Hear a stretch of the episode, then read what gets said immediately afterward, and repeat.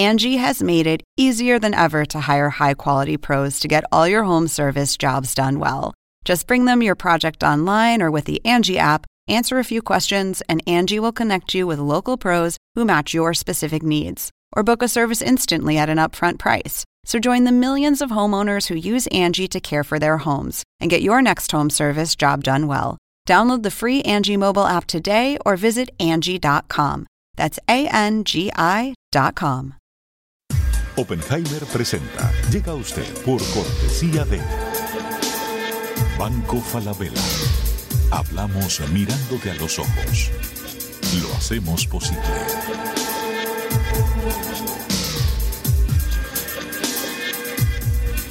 Fundación UADE, una gran universidad. Arcos Dorados. Algunos no creen en los jóvenes. Arcos Dorados sí. De hecho, dejamos en sus manos lo más importante, nuestros clientes. Ingresa en lacaja.com.ar, asegura tu auto y llévate un 30% de descuento por medio año. La caja, así de simple.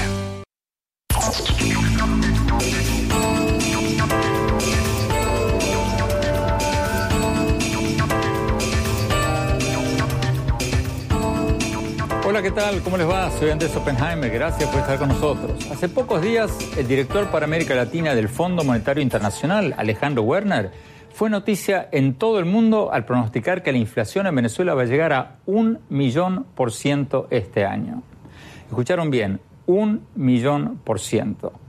Para poner esa cifra en perspectiva, la inflación anual en Argentina es de alrededor del 31%, la de México es de un 5%, la de Brasil es de un 4 y pico por ciento. En Venezuela, un millón por ciento es lo que pronostica el FMI.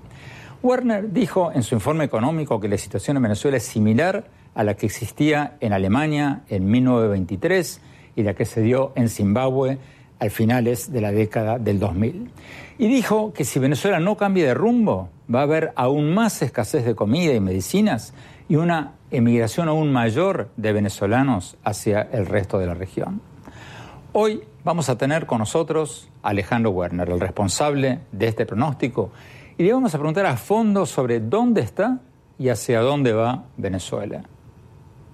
Es realmente un caso que casi no se ha visto en ninguna economía del mundo en los últimos 50 años. O sea, es tal vez hay 10 casos de contracciones económicas de esta envergadura, muchos de los cuales están asociados o a guerras o a desastres naturales. Vamos a ver lo que nos dijo Werner cuando le preguntamos sobre Venezuela y también le vamos a preguntar sobre otros países como Argentina y como México. Vamos a preguntarle sobre el reciente acuerdo del Fondo Monetario con Argentina y cuán asustado está el Fondo Monetario por el triunfo en México del candidato izquierdista Andrés Manuel López Obrador, el primer presidente de izquierda va a ser en México en muchas décadas.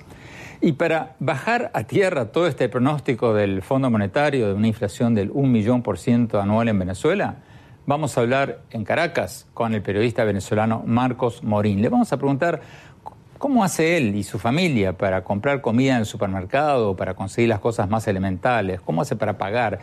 Vamos a hablar con él durante el programa. Y más tarde vamos a tener con nosotros a Rosa María Payá, la hija del conocido activista político cubano Osvaldo Payá, el líder del Movimiento Cristiano de Liberación, muerto en un muy polémico accidente automovilístico en Cuba en el 2012.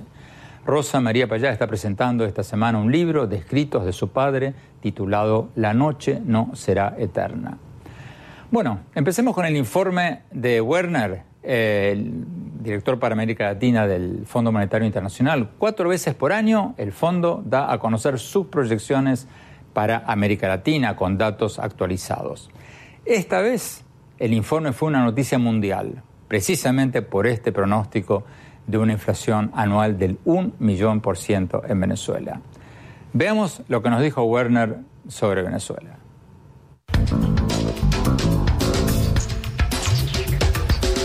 Doctor Werner, el informe del Fondo Monetario Internacional que usted dio a conocer hace pocos días dice que la inflación en Venezuela va a ser del 1 millón por ciento este año, similar a la de Alemania en 1923 y a la de Zimbabue a finales de la década del 2000. ¿Qué pasó en esos dos países? ¿Cómo salieron de la hiperinflación? Bueno, en, digo, en el primer caso con una reforma monetaria, en el segundo básicamente con una dolarización eh, orgánica de la economía. La economía, al haber perdido su moneda por esas altas tasas de inflación, básicamente migró al dólar. En el caso de Venezuela, como tú lo mencionas, ya la inflación mensual eh, hoy por hoy es de 120% mensual. Con que la inflación siga subiendo mensualmente, digamos de 120 a 130, a 140, calculamos que eso en el año nos va a dar un nivel de inflación de un millón por, por ciento, que básicamente implica que los precios más que se duplican cada mes, lo cual hace obviamente una economía tremendamente disfuncional. Y yo nada más le agregaría para tu auditorio, también estamos anticipando que la economía venezolana se va a contraer 18% este año y esto encima de contracciones en los años anteriores, lo que va a llevar a que en los últimos cuatro o cinco años la economía venezolana se haya reducido a la mitad. Pero, ¿cómo es una inflación de un millón por ciento anual? Porque es difícil de imaginarlo. La inflación en Argentina es del 32, 33%, 31%, en México del 5%, un millón por ciento anual. ¿Es sostenible eso? ¿Puede sostenerse el gobierno del presidente Maduro con una hiperinflación de un millón por ciento por año? No, yo creo, eh, como tú lo dices, no es sostenible y un poco los números que, que estoy dando para complementar al número de inflación te lo ilustran. Esta es una economía que en cuatro o cinco años se contrajo 50%, se contrajo a la mitad. El nivel de vida promedio de eh, la economía, el nivel de ingreso promedio es de la mitad de lo que era hace cuatro años y es por esto que tenemos datos de algunas organizaciones que, por ejemplo, nos dicen que el peso promedio de las personas en Venezuela se ha reducido siete kilos en, los en el último año que eh, obviamente el nivel de enfermedades contagiosas ha aumentado de manera muy importante. Hemos visto cómo han regresado enfermedades que ya estaban erradicadas, mostrándonos que es un país donde la gente está perdiendo peso, por lo tanto no come lo suficiente, no ingiere las suficientes calorías para mantener la salud normal de la población.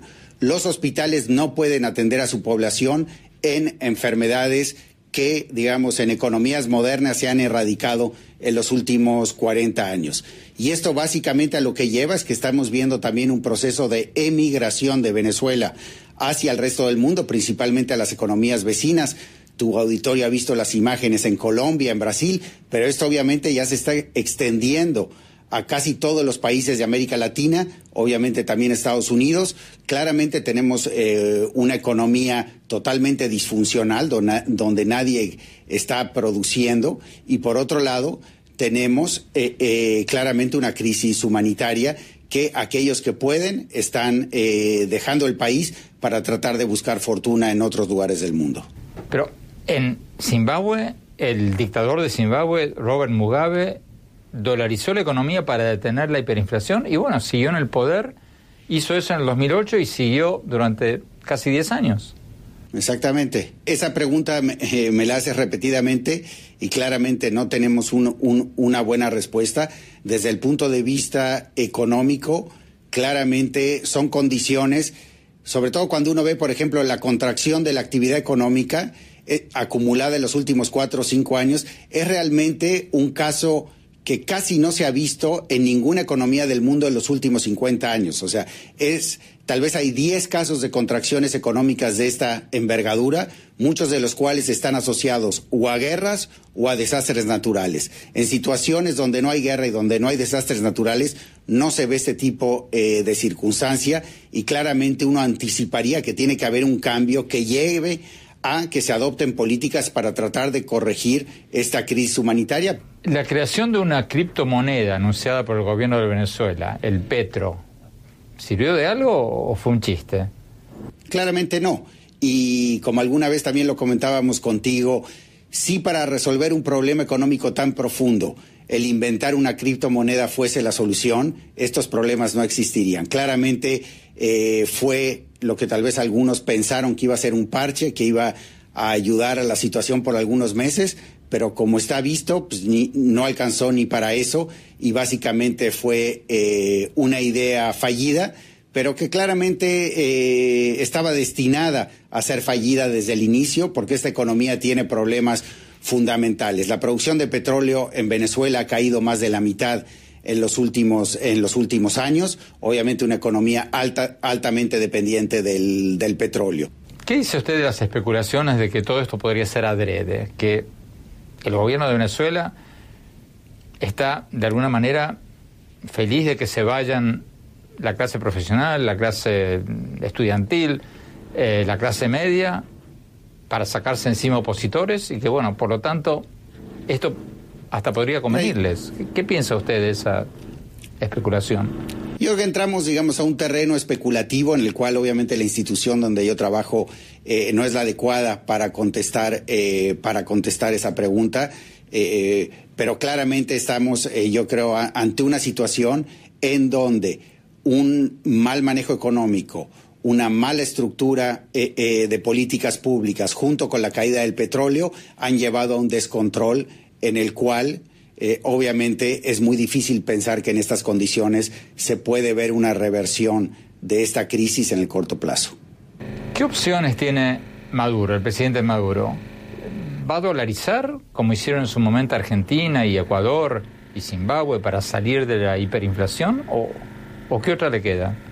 Digo, es probable que autónomamente la economía, y yo creo que el día de hoy también lo está ocurriendo, la gente está migrando a otras monedas, al trueque, etcétera, porque claramente la moneda local no cumple las funciones de atesoramiento de valor, no cumple las funciones de medio de pago efectivo y claramente las sociedades buscan otros medios para llevar a cabo la poca actividad económica que todavía eh, eh, está en operación de, una manera más eficiente. Entonces, claramente estos procesos ya se deben de estar eh, dando.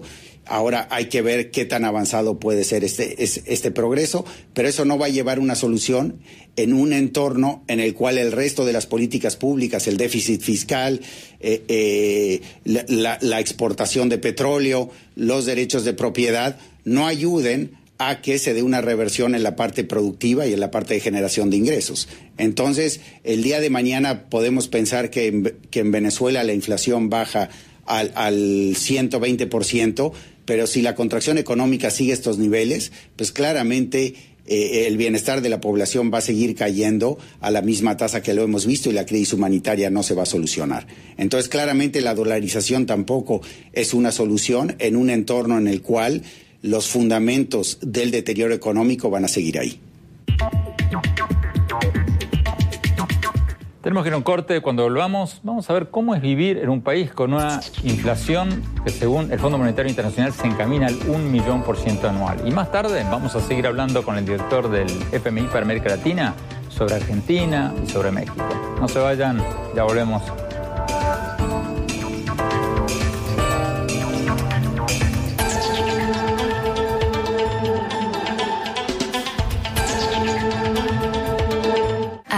Mirándote a los ojos para decirte que la mejor forma de lograr tus proyectos es ahorrando. ¿Qué harías si ahorraras todos los meses? Mm, me compraría un unicornio, muchos ponis, una moto. Iría a la luna, una nave espacial y construiría un cohete un gatito chico, un hermanito, un vestido aprendería a volar. Aprendamos la importancia del ahorro para que nunca dejemos de soñar. Banco Falabella, hablamos mirándote a los ojos.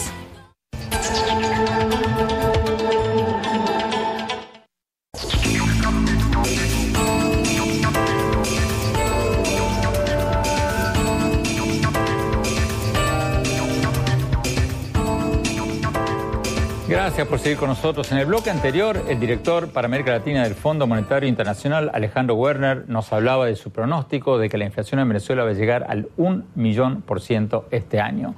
Antes de seguir viendo la entrevista con Werner, queríamos tener una idea de cómo es vivir con una inflación encaminada al 1 millón por ciento anual. Vamos a Caracas, Venezuela, vamos a hablar con el periodista venezolano Marcos Morín, que está allí. Eh, Marcos, eh, gusto en saludarte. Marcos, cuéntanos un poco ¿Cómo es tu vida diaria? ¿Cómo haces para comprar las cosas en supermercado? ¿Cuánto cuesta un litro de leche, un, tarro de café molido, una lata de atún? ¿Cuánto cuesta eso en la Venezuela con esta inflación? Saludos Andrés. Eh, es bastante difícil comprar los alimentos en Venezuela. De hecho, después de esta entrevista tengo que hacer una cola para comprar pan, para comprar cualquier insumo de alimentos. Ahorita una lata de atún, por ponerte un ejemplo, está en el orden de los 7 millones de bolívares. Partiendo de que el salario mínimo en Venezuela son 5 millones, a un trabajador le costaría más de un mes de sueldo mínimo tratar de comprar una lata de atún. Al igual que lo que es el caso de la leche de Andrés, que subió de un millón y medio de bolívares a 4 millones de bolívares en menos de 15 días. Y bueno, ni hablar, por supuesto, de lo que significa lo que se acumula con respecto al tema de otros insumos alimenticios que por hiperinflación evidentemente suben todos los días. Hoy puedo tener un precio y mañana, Andrés, si bajo a la, a la calle, al, lugar donde compro, voy a tener un precio totalmente distinto. Eh, por ejemplo, esta cantidad de billetes que yo tengo en mis manos corresponden a 20 mil bolívares, que sería lo que equivaldría a un pasaje mínimo. Un venezolano tendría que salir con esta faja de dinero para poder montarse en un autobús y poder llegar a su destino. A ver, Marcos, a ver si entendí. Tú me dices que ese fajo de billetes que tú tenías en la mano, ¿se lo das al conductor del bus para un pasaje en bus? Esto corresponde a 20 mil bolívares, Andrés, que es un billete de 100 bolívares, los primeros billetes que se hicieron en la reconversión del año 2008. Y este tendría que ser la cantidad de dinero que yo tendría que darle a una persona del transporte público para poderme movilizar esto, por supuesto, teniendo en cuenta de que tenemos una grave situación con respecto al transporte que hace que también los venezolanos tengan que tratar de ubicar alguno que esté disponible porque ya también colapsó el transporte en Venezuela y eso se suma a los niveles de hiperinflación que tenemos en el país. Tú me decías recién de que después de esta entrevista tienes que ir a hacer cola en un supermercado. ¿Hay, ¿Qué hay y qué no hay en los supermercados hoy en Venezuela?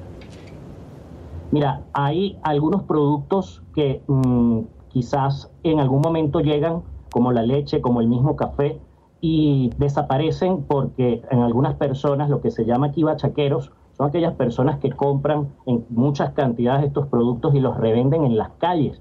Eh, yo puedo bajar ahorita al supermercado que tengo cerca de mi casa y voy a encontrar de repente un anaquel lleno nada más de un solo producto y de una sola marca y ese producto puede ser inclusive importado. Hay que recordar que en Venezuela estamos consumiendo muchas cosas que vienen del exterior ya que no tenemos producción nacional. Y de hecho, después de esta entrevista yo tendré que hacer una cola aproximadamente de una hora y media, dos horas para poder acceder no solamente a la panadería, sino también al supermercado para poder comprar los productos porque aparte me los venden regulados, Andrés. Solamente puedo adquirir dos o tres productos dependiendo del rubro que vaya a comprar.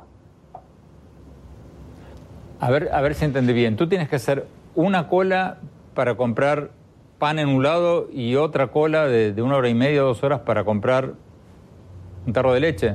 ¿Entendí bien? Sí, ciertamente. No en el mismo local voy a hacer la cola. De repente en una panadería puedo hacer una cola de una hora, 40 minutos para que me puedan vender pan.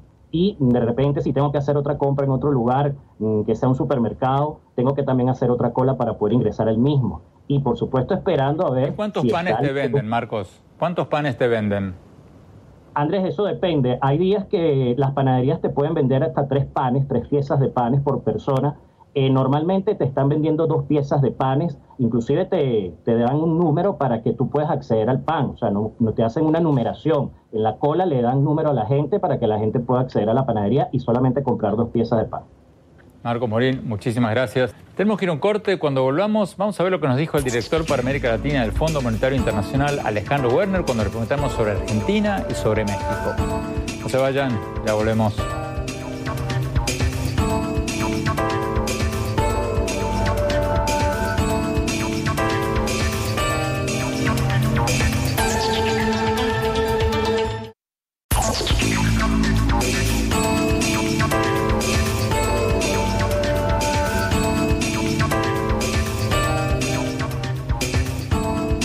Gracias por seguir con nosotros. Al principio del programa decíamos que el director para América Latina del Fondo Monetario Internacional, Alejandro Werner, generó titulares en todo el mundo con su reporte en el que pronostica una inflación del 1 millón por ciento anual en Venezuela este año.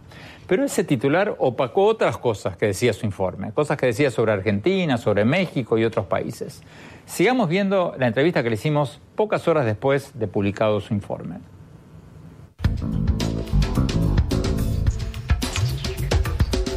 Doctor Werner, el Fondo Monetario Internacional recientemente hizo un préstamo de 50 mil millones de dólares a Argentina. ¿Cuál es el problema de fondo de Argentina? ¿Por qué la Argentina cada tantos años está en crisis y tiene que ser rescatada del abismo? ¿Por qué estamos hablando del mismo tema cada tantos años? Digo, obviamente una economía como la que heredó el presidente Macri, donde había un déficit fiscal muy importante que básicamente era financiado con emisión de billetes y monedas, llevaba a una inflación muy importante que en el año 2015, 2014 no se medía. Entonces, empecemos por la herencia eh, eh, que se tuvo en ese país, una economía que no invertía, una economía que había gastado sus reservas internacionales, tenía un déficit público grande que lo financiaba con con creación de moneda, lo que llevaba a inflación. El gobierno actual lo que trata de hacer desde el principio es básicamente balancear las cuentas públicas de manera gradual para minimizar el impacto de la economía, abrir la economía al resto del mundo, solucionar su problema con los acreedores internacionales que venía del default del año 2001-2002 eh, y en ese proceso la opción fue hacerlo de manera gradual. En un entorno internacional en el cual las condiciones financieras internacionales eran laxas, hubo una cantidad de financiamiento importante para que Argentina vaya llevando a cabo este ajuste de manera gradual. A principio de este año, con la subida de tasas de interés en Estados Unidos y otras cuestiones, la, la apreciación del dólar, etcétera, que endurecen las condiciones financieras internacionales, el gobierno argentino se enfrenta con un mercado que no está tan dispuesto a seguir financiando este, este proceso. Entonces, ¿qué es lo que hace? Básicamente diseña un nuevo proceso de convergencia a los equilibrios fiscales y externos, en los cuales adelanta el cumplimiento de estas metas y al mismo tiempo busca el financiamiento del Fondo Monetario Internacional para que a través de un proceso de corrección fiscal y externa más rápido y el financiamiento del Fondo Monetario Internacional requiera en menor medida el financiamiento internacional. Esa es un poco la lógica de lo que hizo el gobierno del presidente Macri. Eh, ese, ese nuevo plan fue, digamos, evaluado por nuestro Consejo en el Fondo Monetario Internacional y nuestro Consejo decidió, digamos, apoyar este nuevo programa argentino tan, macroeconómico con un monto de 50 mil millones de dólares, de los cuales 15 mil ya fueron desembolsados a la República Argentina. Como usted sabe, doctor Werner, el Fondo Monetario tiene muchos críticos en la Argentina que culpan al fondo de haber exigido ajustes que según ellos habrían acelerado la crisis del 2001. Dicen que el Fondo Monetario pide ajustes, como por ejemplo despidos de empleados estatales para reducir el gasto público, pero que bueno, que eso hace reducir la demanda y eso hace contraer la economía. ¿Qué diferencia hay entre el nuevo acuerdo del Fondo Monetario con Argentina y el de la crisis del 2001? Mira, primero, el, acuerdo actual eh, fue mayormente diseñado por el gobierno argentino cuando enfrenta estas nuevas circunstancias de las que estamos hablando. En segundo lugar, también cuenta con estabilizadores automáticos importantes para que, en caso que el efecto sobre las principales variables sociales sea más alto del esperado, el gobierno argentino pueda ampliar sus programas sociales para tratar de contener estos efectos y claramente el programa también cuenta con un piso rígido en el cual se establece que el gasto social no puede disminuir de lo que se venía ejerciendo antes de la implementación de este programa. En segundo lugar, el programa no se mete, digamos, en otros temas de elección de la sociedad argentina con respecto a la estructura de economía que la sociedad quiere tener a diferencia de otros programas, no hay un componente estructural muy grande, no hay un componente de privatizaciones, etcétera. Básicamente es un programa que está enfocado principalmente y diseñado por las autoridades para eh, eh, llevar a cabo las correcciones en el ámbito fiscal de finanzas públicas de manera más, más rápida para reaccionar a las nuevas condiciones financieras internacionales y, en segundo lugar, fortalecer la institucionalidad del Banco Central, dado la historia de Argentina, siendo un país que ha registrado las inflaciones promedio en las últimas décadas más alta de la región, para atender este, este, eh, este problema, básicamente reforzar la independencia del Banco Central y reforzar las herramientas con las cuales pueda retomar el combate a la inflación y hacer que la inflación regrese a tasas, digamos, más razonables en los próximos años. Ese es el centro del programa y básicamente en ese sentido es diferente de programas eh, anteriores en defender, digamos, el gasto social, tener ajustadores para poder incrementar el gasto social en caso de que las proyecciones no sean adecuadas y básicamente limitarse al centro de la problemática que está enfrentando la Argentina, que era su gran dependencia del financiamiento internacional y la elevada inflación. Esos son los dos temas que guían el diseño de este nuevo programa, que es el programa de la administración del gobierno argentino y que con ese nuevo programa se negoció un apoyo financiero por parte del Fondo Monetario. Entonces, ¿el fondo de antes era malo y el fondo de ahora es bueno? No, yo te diría, yo te diría que no, Andrés. Yo creo que, eh, y tampoco, digamos, tal vez necesitaríamos otro debate con historiadores para analizar lo que pasó en la Argentina en el pasado. Es muy difícil a veces eh, eh, en, el en, el debate más coloquial distinguir el rol del Fondo Monetario porque nosotros participamos básicamente cuando las economías entran en problemas. Entonces, claramente estamos asociados con situaciones complicadas porque es el momento en el cual nos llaman a intervenir, básicamente a prestar cuando nadie más está prestando. Y estas son situaciones difíciles de manejar para, para, para los países.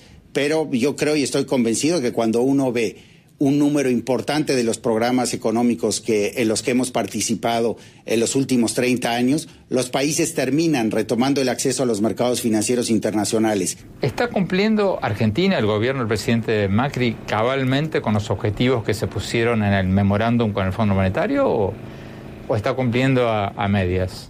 Mira, yo te diría, estuvimos el fin de semana en Buenos Aires por la reunión del G20. Eh, eh, obviamente solo ha pasado un mes desde la aprobación del programa, pero hasta la fecha, digamos, eh, eh, todo lo que hemos visto, las consultas que hemos hecho, hasta ahora la autoridad ha venido cumpliendo con los lineamientos del programa, con los lineamientos de su programa, y obviamente ya en agosto irá una misión a Buenos Aires para hacer la revisión formal de los primeros, digamos, el primer corte del, eh, del programa con los datos a fin de junio le reportaremos al Consejo del Fondo y luego publicaremos los resultados, pero hasta la fecha lo que hemos visto indica que se han venido cumpliendo con los compromisos establecidos en, en el programa a plena cabalidad.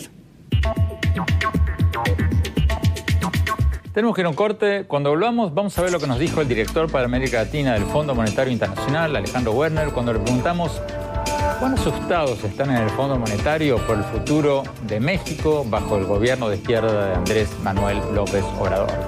No se vayan, ya volvemos.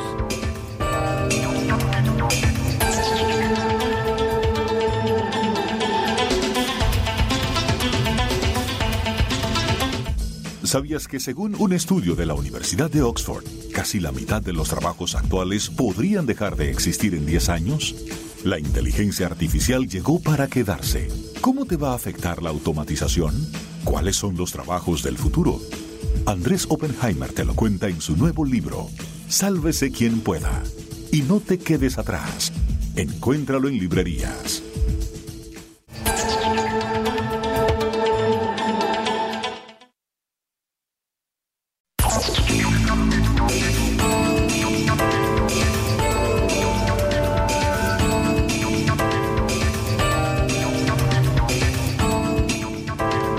Por seguir con nosotros. El director para América Latina del Fondo Monetario Internacional, Alejandro Werner, también nos habló sobre el futuro que le espera a México con su primer gobierno de izquierda en muchas décadas tras el triunfo electoral de Andrés Manuel López Obrador.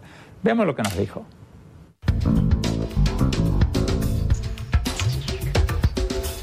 Doctor Werner, hablemos un poco de México. En su nuevo pronóstico económico para México, ustedes, el Fondo Monetario, redujeron su anterior pronóstico de crecimiento para México a un 2.7% para el año próximo. ¿Hasta qué punto les preocupa el triunfo electoral de un candidato de izquierda en México como López Obrador? Esa revisión no modificamos el pronóstico para 2018, que sigue siendo 2.3, modificamos el pronóstico para 2019 de 3 a 2.7.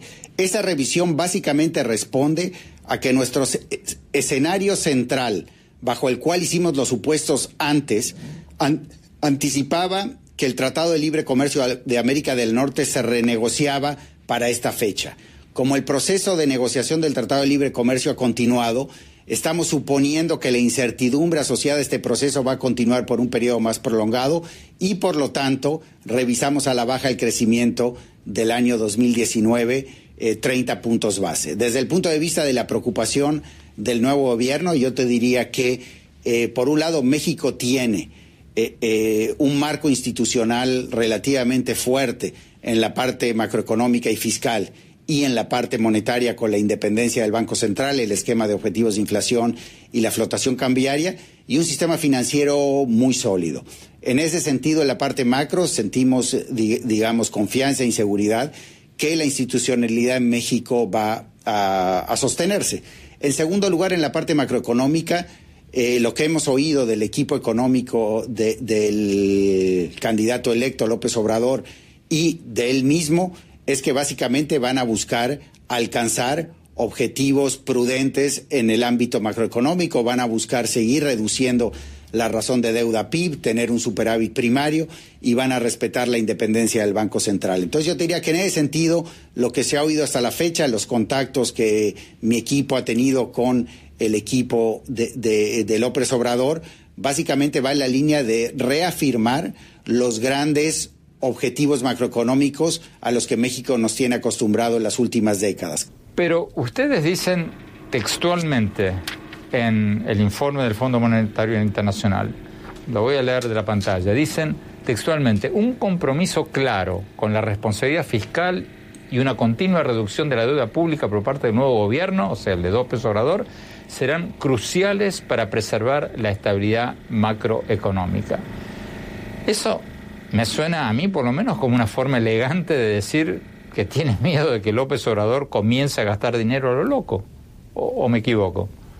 No, para nada. Lo decimos, eh, si, también ves el documento, decimos que la incertidumbre eh, política, dado estos procesos electorales en aquellos países en la región que atraviesan elecciones, eh, genera, genera dudas. Entonces, el restablecer estos compromisos claramente es una señal importante para eliminar estas dudas. Lo que yo te diría es, en las últimas semanas los mercados han también reaccionado de esa manera ante algunas de las declaraciones provenientes de los eh, miembros del equipo de López Obrador, básicamente reafirmando la, confianza en este marco institucional. Pero claramente, cuando se tiene un cambio importante en la dirección política del país, el seguir reafirmando estos compromisos va a ser muy importante. Eh, en, caso que, digamos, las elecciones te arrojan un resultado de plena continuidad, estas dudas son menores. En caso de que el proceso electoral te arroja un proceso de cambio importante como el que el licenciado López Obrador quiere impulsar, claramente persisten dudas en los mercados financieros que su equipo y él mismo van a tener que atender, lo que yo te digo es lo que hemos oído hasta la fecha y el marco institucional de México nos hace pensar que esto va a continuar. Eso no quiere decir que no tengan que seguir reafirmando ante eh, la sociedad, ante los inversionistas, tanto locales como internacionales, ese compromiso que se va a plasmar en el primer presupuesto que envíen y obviamente este proceso esperamos ayude a calmar cualquier duda residual que exista al respecto. Nos están pidiendo un corte. Cuando volvamos, vamos a hablar con la activista política cubana Rosa María Payale. Vamos a preguntar sobre el libro que está presentando y sobre la nueva constitución del régimen cubano que eliminaría de su texto la palabra comunismo. Ya volvemos.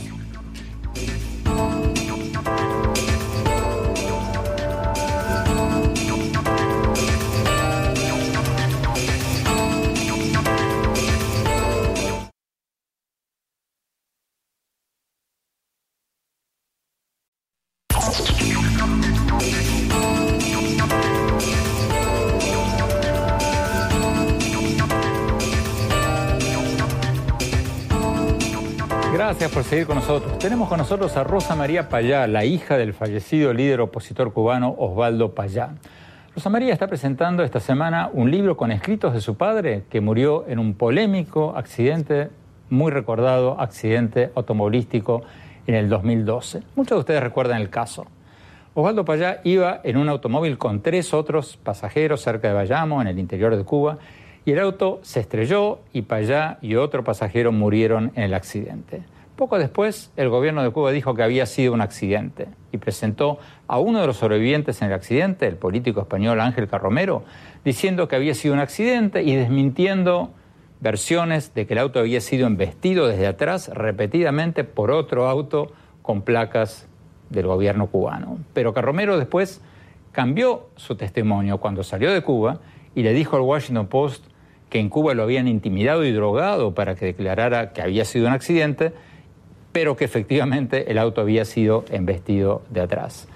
Yo lo había entrevistado a Osvaldo Payá varias veces porque era un líder opositor muy especial. Había dedicado todos sus esfuerzos a tratar de cambiar el sistema desde adentro, con una petición llamada el Proyecto Varela, que logró juntar 25.000 firmas para pedirle al régimen cubano que permita la libertad de expresión, la libertad de prensa, partidos políticos independientes. Y entre muchos otros premios había ganado el premio Sájarov del Parlamento Europeo. Rosa María, gracias por estar con nosotros. Rosa María, ¿cuál es la vigencia de este libro póstumo de tu padre? ¿Qué, qué dice hoy que podría contribuir a entender o actuar en Cuba?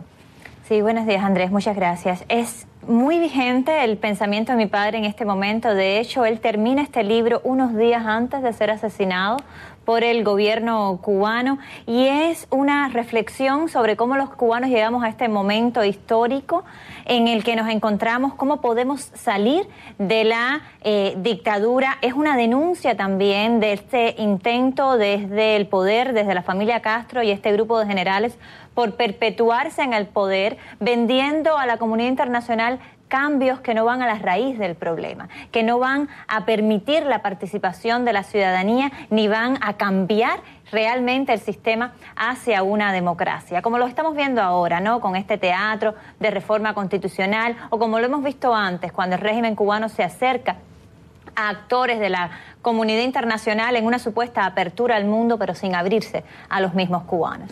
Esta nueva constitución que propone el régimen cubano, que seguramente será aprobada por unanimidad, elimina la palabra comunismo eh, y pareciera, según algunos analistas, eh, permitir una mayor apertura económica. ¿Tú no lo ves así? Bueno, es que es una gran trampa por muchas razones. En primer lugar, poéticamente, la palabra deja de construirse el comunismo en la, en la constitución cubana, pero tanto en la constitución impuesta arbitrariamente al día de hoy, como en este proyecto que está fabricando Raúl Castro, se mantiene la cláusula donde el Partido Comunista de Cuba, único permitido, es el rector, cito, de la sociedad y del Estado. Y además, la cláusula de irreversibilidad de ese papel rector del Partido Comunista como director de la sociedad y el Estado. Por tanto, es una gran trampa donde gane el sí o gane el no, y esto es un eufemismo porque ese proceso no tiene ninguna legitimidad, ese, ese supuesto referéndum, pero aunque lo tuviese, gane el sí o gane el no, lo que se está es reafirmando la vigencia y la eh, dirección del Partido Comunista, o sea, de la familia Castro y este grupo de generales, sus hijos y sus nietos, a perpetuidad para el pueblo cubano. Es que esa no es la pregunta. La pregunta no es, eh, no, no, no, no es por las ramas ni la pregunta es para ratificar algo que los cubanos no hemos decidido. La pregunta es si los cubanos queremos cambiar un sistema democrático, si queremos elecciones libres, justas y plurales, como estamos exigiendo desde la plataforma ciudadana Cuba decide, pero con la realización de un plebiscito vinculante, donde los cubanos sí puedan participar. Rosa María, tu padre proponía, y de hecho lo hacía, hacer una petición de cubanos, pero dentro del sistema. Él quería cambiar las cosas de adentro y se apoyaba en alguna cláusula legal para decir que la gente junte firmas y le pidan al gobierno libertad de prensa, libertad democrática, etcétera, etcétera.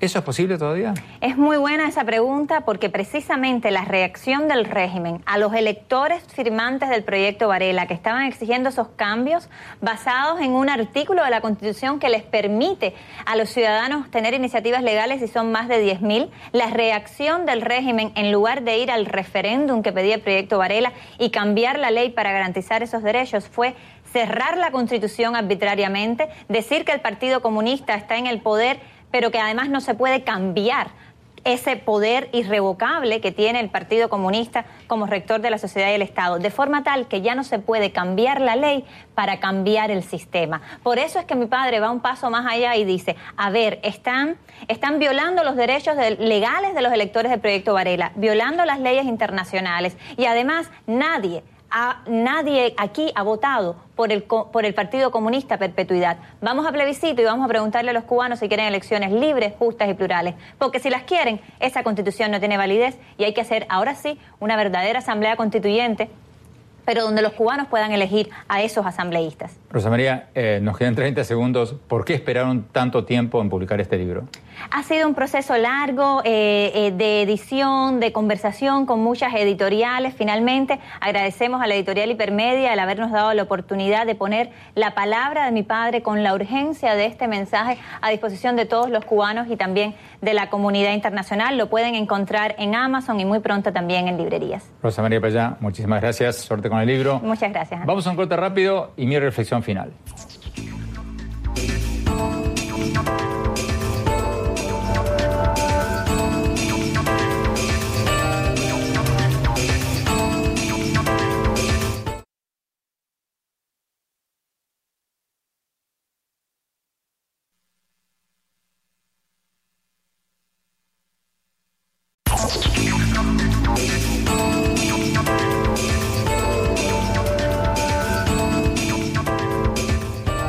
Gracias por habernos acompañado. Mis reflexiones sobre el tema con el que abrimos el programa de hoy, el reportaje que le hicimos al director para América Latina del Fondo Monetario Internacional sobre su pronóstico de una inflación del 1 millón por ciento este año en Venezuela. Escucharon bien, un millón por ciento anual este año. Es interesante lo que dijo Werner, lo que nos dijo en este programa de que no conoce ningún otro caso en el mundo en los últimos 50 años de un país cuya economía se haya caído como la de Venezuela por motivos que no tengan que ver con una guerra o una catástrofe natural.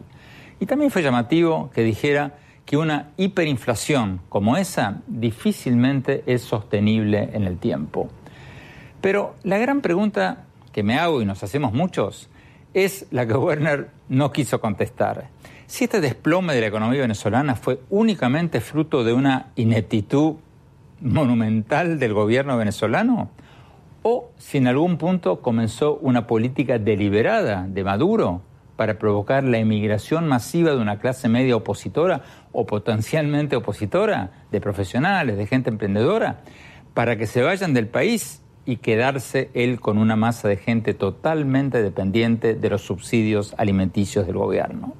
Porque según algunos estimados ya se han ido de Venezuela unas 3 millones de personas desde que se inició el primer gobierno de Hugo Chávez en 1999. Eso es un 10% de la población del país. Claro, el gobierno de Maduro dice que la economía se cayó por una supuesta guerra económica de la oligarquía, pero ese cuento ya lo creen muy pocos. Entonces, hay que preguntarse si estamos ante un caso de ineptitud gubernamental o un caso de autodestrucción planificada, una especie de vaciamiento humano de Venezuela con fines políticos. Una versión express de lo que pasó en Cuba a lo largo de varias décadas, en que se fue del país gran parte de la clase media y el gobierno de partido único de Cuba pudo quedarse en el poder sin grandes problemas hasta el día de hoy. ¿Qué va a pasar en Venezuela? ¿Va a pasar lo mismo que en Cuba? Es difícil saberlo. Venezuela no es una isla y es dudoso de que China y Rusia vayan a seguir poniendo dinero en un barril sin fondo como lo hacía la ex Unión Soviética con Cuba en su momento. Puede que Venezuela dolarice su economía, como lo hicieron Argentina y Ecuador y Zimbabue en su momento, o puede que haya cambios políticos, o puede que el mismo gobierno haga un giro de 180 grados y se quede en el poder. Puede pasar cualquier cosa. Pero lo más difícil de pensar es que con una inflación del 1 millón por ciento anual no pase nada. Bueno, gracias por habernos acompañado. No se olviden de seguirnos en nuestro blog andresopenheimer.com. Si se registran ahí, les vamos a mandar por email todas mis columnas del Miami Herald y nuestros más recientes programas de televisión. Les recuerdo la dirección es andresopenheimer.com. Y síganos también en mi Twitter, arroba Oppenheimer A, y en nuestra página de Facebook. Gracias, hasta la semana próxima.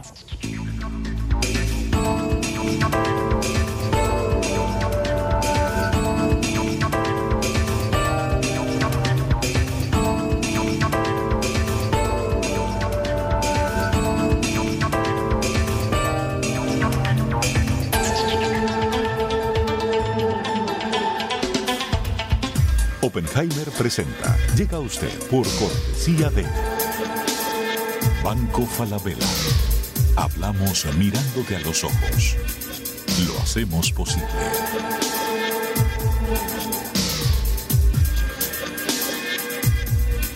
Fundación UADE, una gran universidad. Arcos Dorados. Algunos no creen en los jóvenes. Arcos Dorados sí. De hecho, dejamos en sus manos lo más importante, nuestros clientes. Ingresa en lacaja.com.ar, asegura tu auto y llévate un 30% de descuento por medio año. La caja, así de simple.